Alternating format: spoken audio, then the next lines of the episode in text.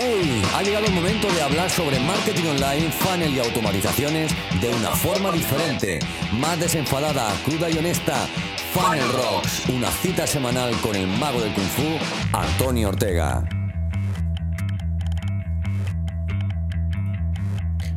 Hola, hola, hola, bienvenido de nuevo a Funnel Rock.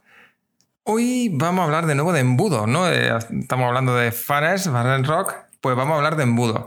Pero eh, me da, quiero hablar, no, hoy te venía a hablar un poco de, o, es lo que tenía apuntado por aquí, y es que eh, te quería contar, ¿no? Cómo crear un embudo paso a paso, un funnel paso a paso, pero creo que eso me lo voy a dejar para, para, para hacer un directo. Creo que, que, que va a molar más que hagamos un directo y, bueno, el directo básicamente va a ser este mismo viernes, ¿vale? Y vamos a crear un embudo en Campaign paso a paso para que veas cómo se puede hacer, ¿vale? Con su secuencia de correos, con su landing y demás, para que veas cómo tenemos que hacer ese embudo. Y, para que veas lo fácil, entre comillas, que, puede ser, ¿vale? Para que, para que de alguna manera, hoy te voy a contar algunos de los elementos que, necesitamos tener en el embudo pero eh, quiero que, de alguna manera entienda que tener un funnel, aunque sea pequeño en tu negocio, va a ser eh, fundamental, digamos. Porque, porque sí, porque al final tener un funnel eh, te va a estar garantizando tener esa comunicación con tus clientes. Yo siempre digo, ¿no? Los funnels que estamos acostumbrados a ver son los funnels iniciales, ¿no? Los, los. Alguien cuando se suscribe a, tu newsletter, pues que puedas tener ese, primer contacto.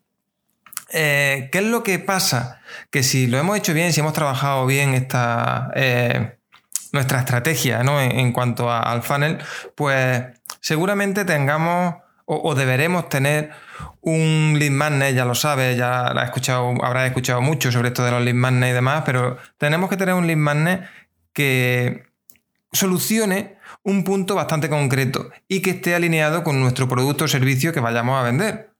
Porque si no, no funciona. Si es demasiado genérico para que entren muchos leads, eh, entrarán muchos leads, pero no tendremos venta.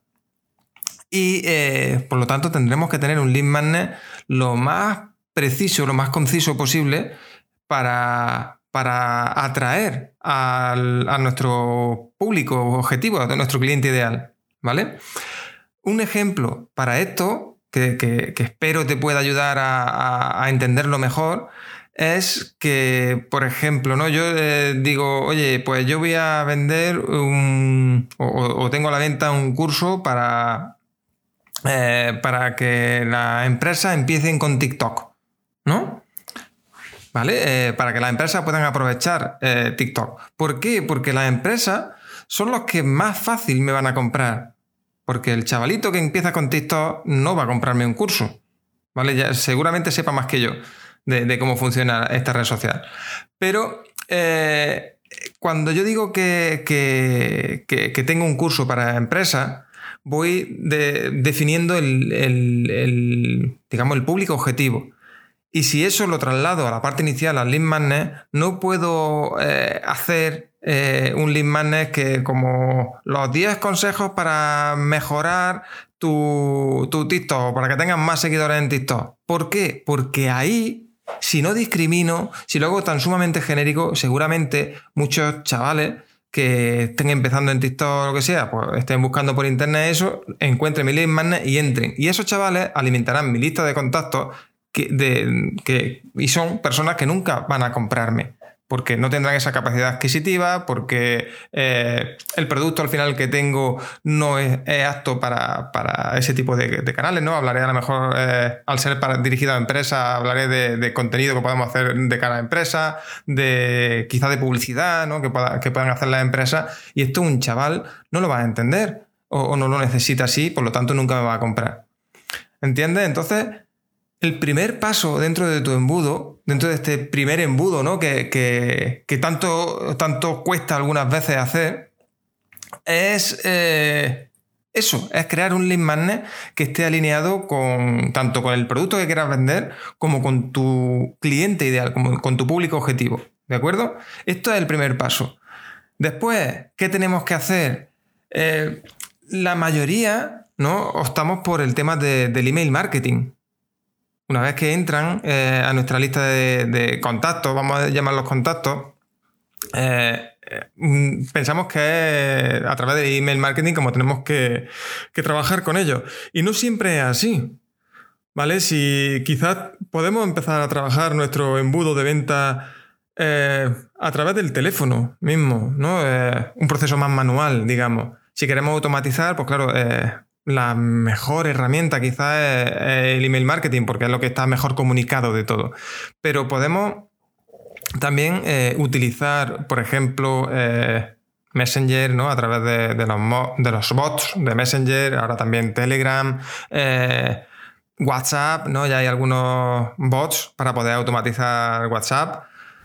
Todo lo que podamos, ¿no? Al final se trata de tener una vía de contacto abierta con nuestro posible cliente. Y ahí eh, tenemos que empezar a crear. Y yo siempre digo, antes de que automaticemos, ¿vale? Que es lo que queremos todos cuando empezamos, ¿no? Oye, voy a, a hacer esto porque funcione de forma automática. El problema, sobre todo al principio, eh, es que no nos encontramos o no entendemos, mejor dicho, cómo funciona nuestro negocio, nuestro sector, entonces, eh, si queremos automatizar desde el principio, pues seguramente eh, la caguemos, hablando en plata, porque no entenderemos cómo funciona.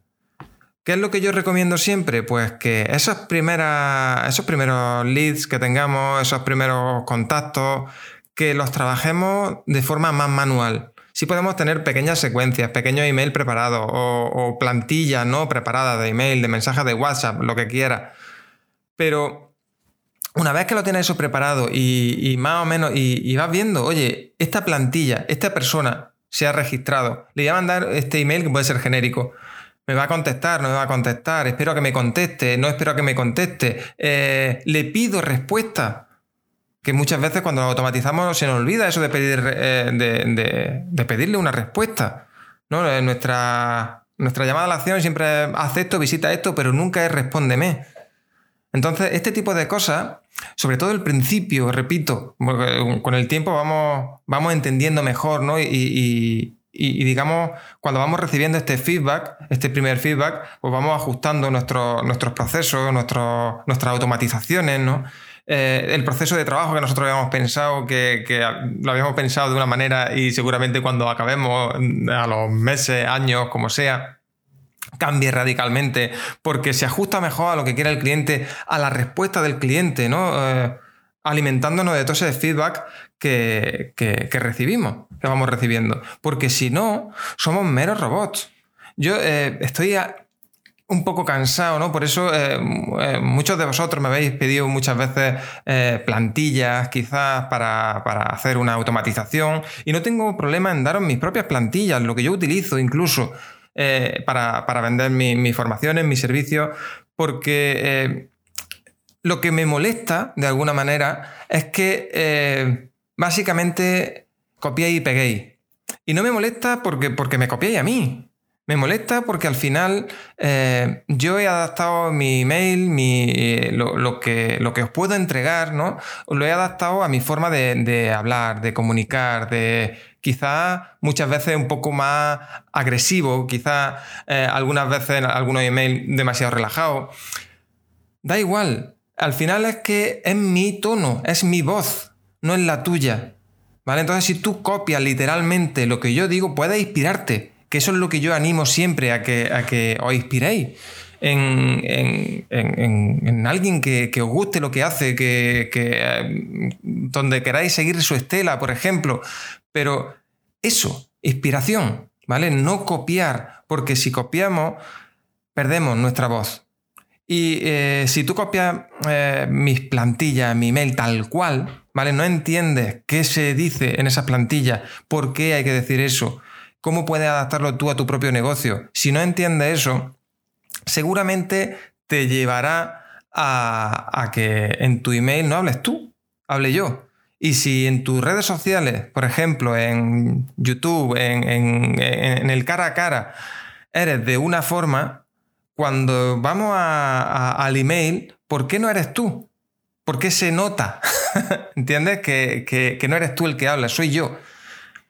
Si coges mis plantillas. Entonces, hago un llamamiento desde aquí, desde este pequeño altavoz que, tengo, que para, para, que, para que seas consciente de, esto, de que al final tenemos que ver que por mucho que automaticemos, por, ya te lo he dicho muchas veces, ¿no? Por mucho que automaticemos, eh, seguimos siendo personas y lo que hay detrás de un email, de un mensaje de WhatsApp, de un bot de, Messenger, sigue siendo una persona. Tenemos que hacerlo, como yo digo, lo más orgánico posible, lo más transparente posible, ¿vale? Para que eh, muchas veces, para que la, entiéndeme, ¿no? Para que la otra persona piense que realmente estamos enviando un mensaje uno a uno a cada una de esas personas.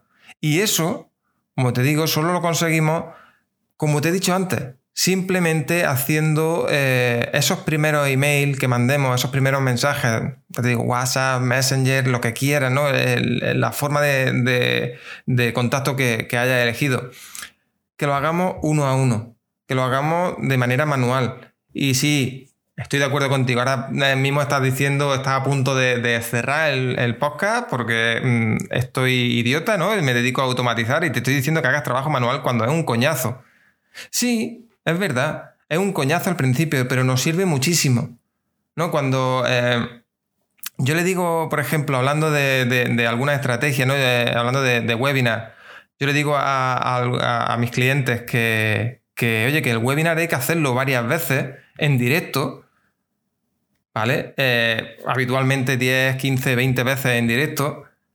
Y me dicen, ostras, pero el webinar no era para automatizar, para tener ventas mm, habiéndome ido yo, eh, sin estar yo presente. Sí, es verdad, pero tenemos que ser conscientes de que esas ventas van a llegar cuando tengamos el webinar pulido. Y si nosotros no estamos ahí para ir recibiendo el feedback de, la otra persona, para ir eh, ajustando según, eh, según vayamos necesitando. Si el primer webinar que hagamos lo grabamos y ya ponemos en piloto automático, pues no entenderemos que, por qué no funciona.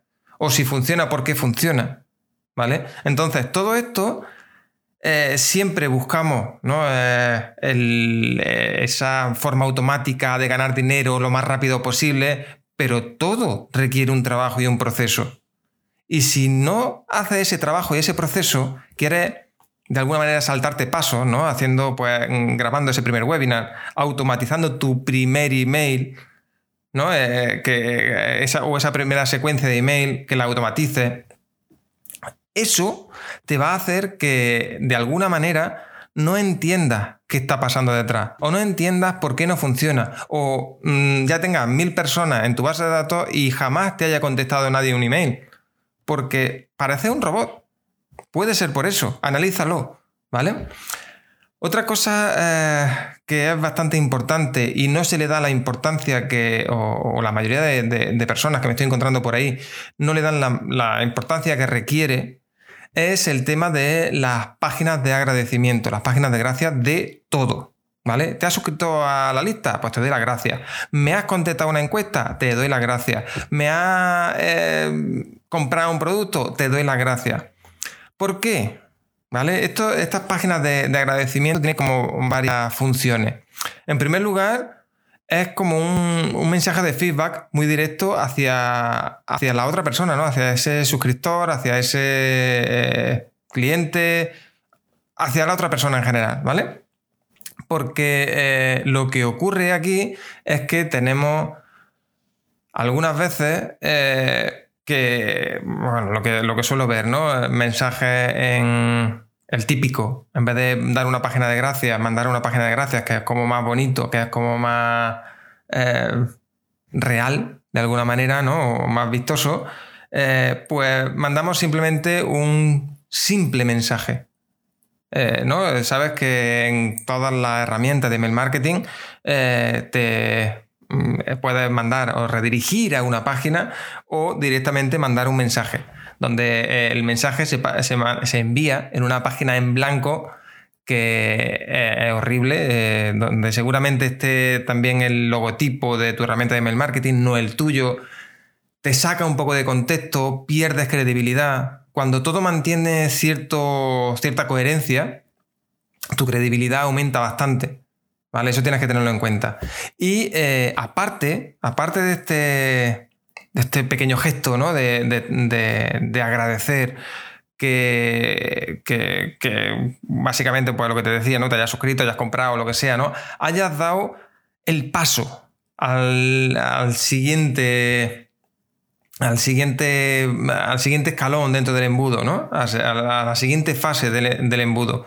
Porque sí, esas páginas de gracias nos marcan eh, el paso de una fase a otra. Y esto suele ser bastante importante porque Mm, podemos aprovechar esa página o la visita de esa página para decirle al resto de herramientas que, utilicemos que esa persona está en la siguiente parte del embudo, en la siguiente fase del embudo. Vale, eh, la mayoría de la gente no entiende esto y, voy a intentar explicártelo de la mejor manera que sé, ¿vale?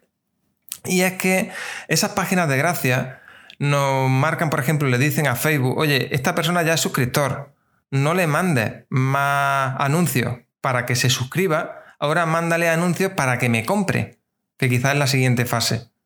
¿Vale? Eh, oye, eh, esta persona, cuando visita la página de gracias por comprar, ya es cliente. Le podemos decir a Facebook, a Google, a LinkedIn, a cualquier herramienta que podamos utilizar para hacer publicidad u otras cosas, mediciones, ¿no? Cosas que, necesitemos saber eh, o que necesite saber nuestro equipo en caso de empresas más grandes, esa página de gracias, de agradecimiento, va a marcar.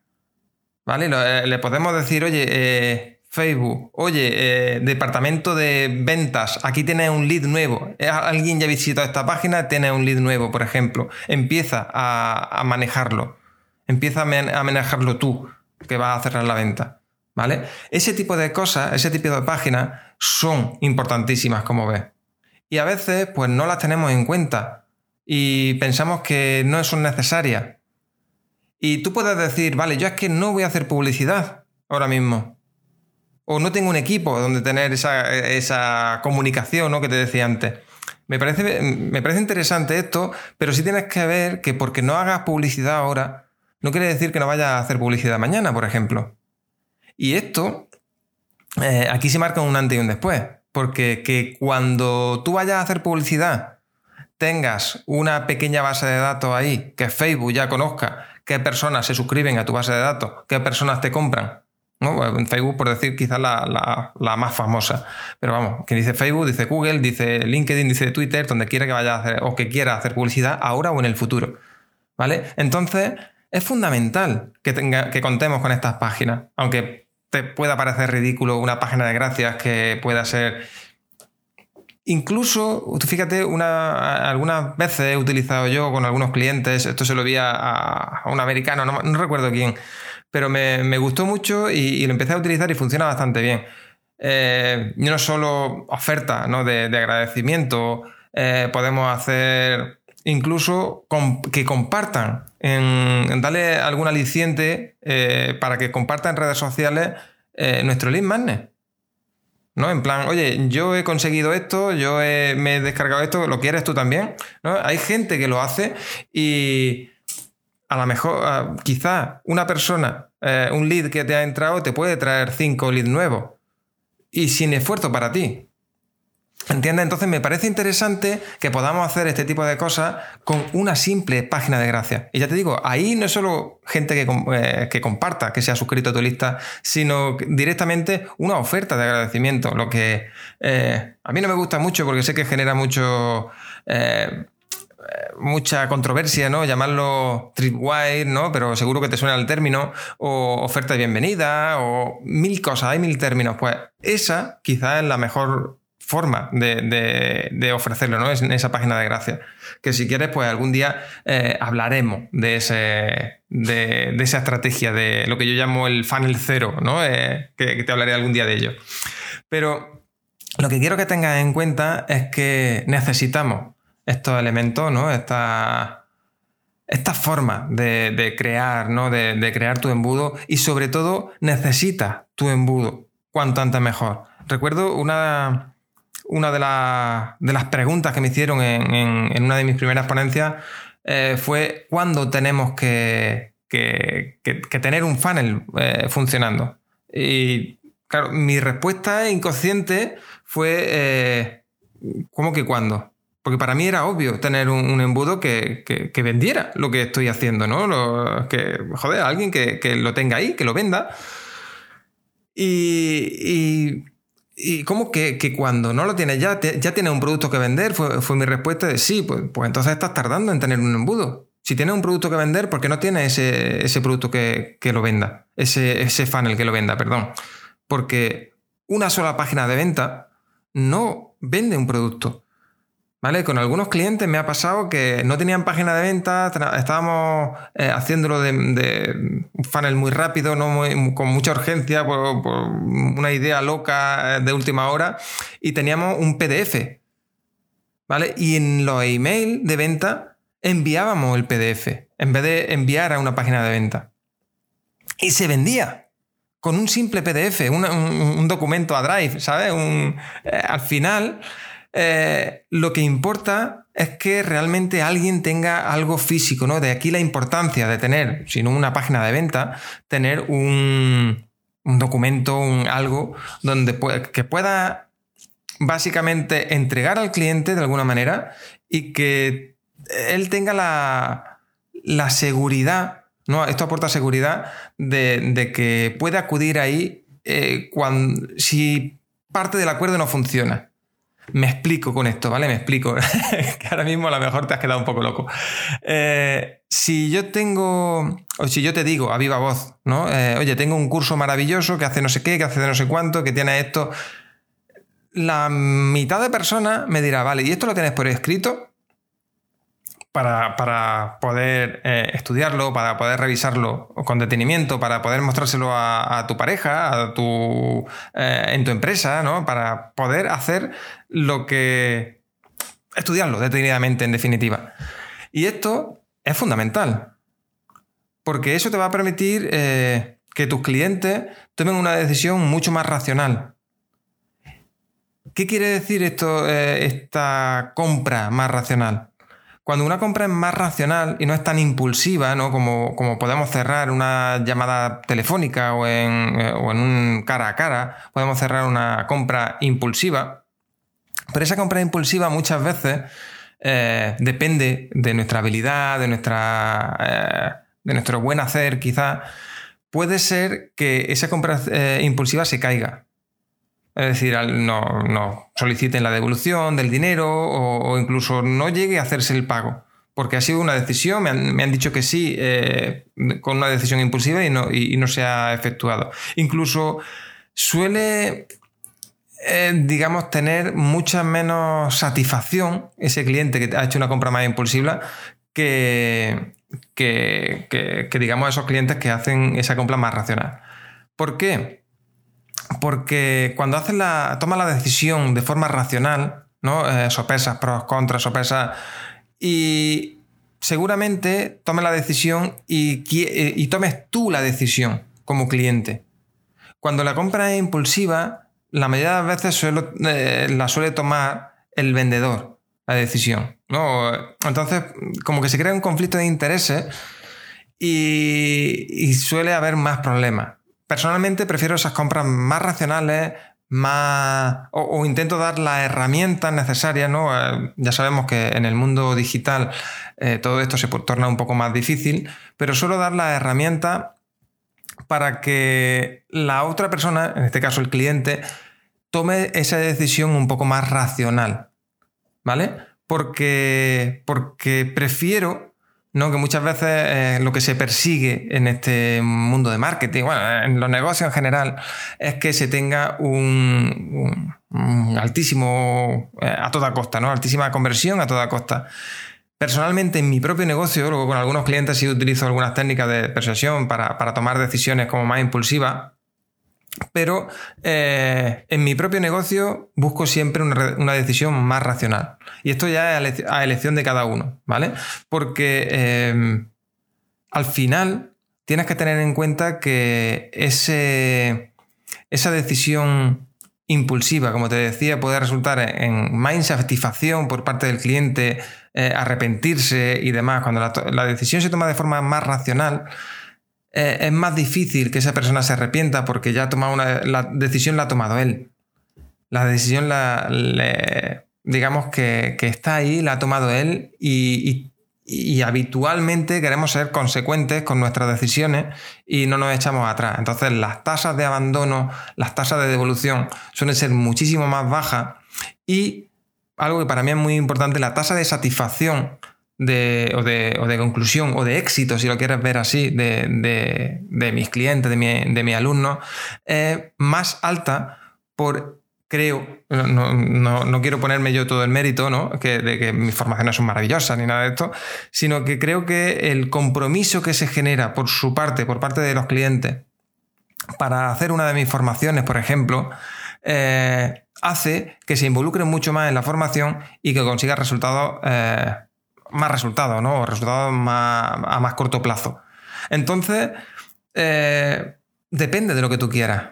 En mi caso, yo, eh, quizás por el estado de, mi negocio, por, cómo soy yo también, pues prefiero esa, ese alto grado de satisfacción, eh, personas que estén contentas con, la decisión que han tomado, porque al final esto, esto se, trata de eso, ¿no? de, decisiones, y que sean capaces de eh, traer nuevos clientes, ¿no? por, recomendaciones y demás.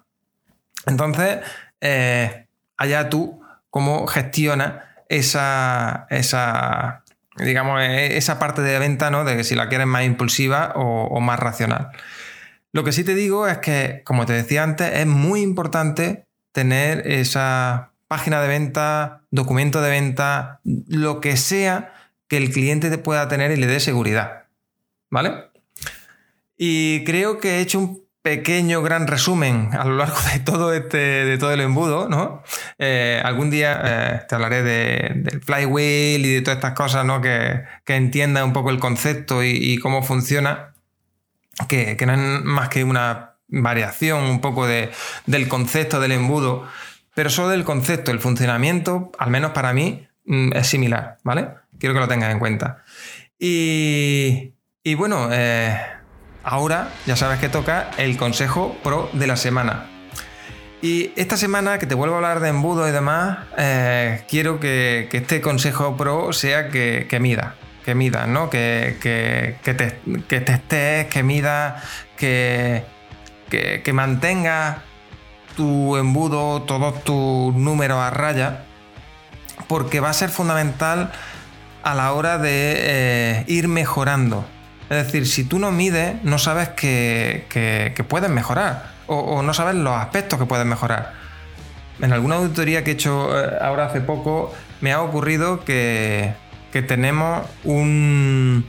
Eh, teníamos tasas de, apertura de email, de clic de, de los emails realmente bajos. ¿Vale? Eh, incluso tasas de, consecución de, registro y demás respecto a las visitas que, se, ocurrían en la página de, en las landing, en las quick pay, eran realmente bajas. Entonces, cuando eh, si no sabes que son bajas, ¿no? Si, no mides, si no tomabas esas mediciones, no sabes que son bajas, pues seguramente eh, no te preocupes por arreglarlo. Tú piensas que tu embudo funciona bien pero cuando te paras a medir eso, a analizar eso, empiezas a ver que hay muchos puntos de fuga, muchos puntos donde puedes mejorar y mejorar una tasa de apertura de un email, ¿no? Eh, de un email de, venta, por ejemplo. Mejorar una tasa de apertura te puede repercutir en que tenga más ventas. Mejorar una tasa de, conversión de una landing, de una, de una squid pay, ¿no? Cuando de gente que se suscribe. Eh, mejorar eso te va a repercutir no solo que tengas más, contactos en tu base de datos, potenciales clientes, sino que eh, publicidad u otro método de captación que utilices te van a salir más económicos. Cuando una página, una buena página de, captación de, lead funciona bien, eh, el coste publicitario suele ser inferior. por, por lead, básicamente. ¿Vale? Entonces tienes que tener todo este tipo de cosas en cuenta. Y tenemos que estudiar muy bien también. Eh, al final, estudiar el embudo eh, es hacer un poco ese todo, ¿no? Tenemos que estudiar también no solo los números de manera objetiva, sino eh, darle una vuelta también de manera subjetiva. Porque puede, puede haber un embudo que tenga unos números increíbles, ¿no? Eh, unas tasas de conversión de, visitante a suscriptor bastante altas, eh, tasas de, apertura, tasas de clic bastante altas, pero eh, no convertimos a venta. Y esto aquí muchas veces tenemos que tirar hacia atrás, hacia lo que te decía un poco al principio del lead magnet y demás, cómo, cómo estamos atrayendo a la gente, a las personas, no a esas personas, cómo estamos convirtiendo, qué mensajes estamos dando, para entender que a veces no estamos dando los mensajes correctos. La gente entra porque eh, le, gusta el mensaje que estamos dando, pero no, eh, no están preparados para la compra. ¿Vale? Entonces, todo esto tenemos que medirlo, entenderlo, analizarlo, porque si no, tu embudo no va a funcionar. Venga, y ahora te voy a hablar de la herramienta de esta semana que esta semana, eh, ya que hemos hablado, ¿no? Y, te he hablado un poquito de, landing, de, página de agradecimiento y demás, para mí una parte fundamental del, embudo, como te decía, ¿no? Son las páginas que creamos para este embudo y para ello personalmente utilizo Thrive Architect. Hay muchos otros constructores, ¿no? Esto es un, plugin que es un constructor para, para WordPress. Y para mí es de lo mejorcito que hay eh, respecto a construcción de, páginas, ¿vale? Eh, tiene Elementor también, tiene otra alternativa ahí, mm, Beaver Builder, Viver, oh, madre mía, cómo tengo la lengua, Beaver Builder, eh, el castor, tiene, ya que sé, hay un montón, ¿no? Esos son como los más conocidos. para mí, ¿por qué Architect me funciona bien? Porque creo que reúne, eh, o, que sobre todo que está pensado para, para temas de marketing. Si es verdad que, mm, eh, por ejemplo, creo que Elementos en determinados aspectos se puede ver incluso más bonito que, que Architect, pero eh, para mí creo que están un poco, aunque muy parejos estos dos constructores, pero mm, algo separado a favor de Architect, que es el que yo utilizo, ¿no? para eso lo utilizo, eh, por el tema de, integración con, marketing, con herramientas de marketing, elementos ¿no? de, marketing que nos van a ayudar a vender más, que al final es lo que yo pretendo con, los embudos. Así que por eso me decanto y te recomiendo Thrive Architect. Y bueno, hasta aquí el episodio de hoy. Te agradezco muchísimo que, me haya acompañado durante todo este ratito. Eh, espero que te haya sido de utilidad como siempre, eh, me encantaría escuchar tus opiniones. Eh, déjame un comentario, sabes que en la web ya estamos poniendo todos los episodios del podcast, por si lo estás escuchando en alguna de, otra plataforma. Si no, también en, las plataformas, ¿no? Siempre me encanta tener alguna recomendación tuya. Y como siempre, por redes sociales y demás, puedes encontrarme en la web optimizatufunnel.com. Y, y nada, hasta aquí el episodio de hoy. Te veo la semana que viene. Y si te anima, vente a YouTube eh, este mismo viernes a las 7 de la tarde para eh, tener ese directo donde crearé un embudo en directo y básicamente vamos a, a, construir ese embudo básico que necesitas tener en tu negocio, ¿vale? Y nada, un abrazo enorme y chao.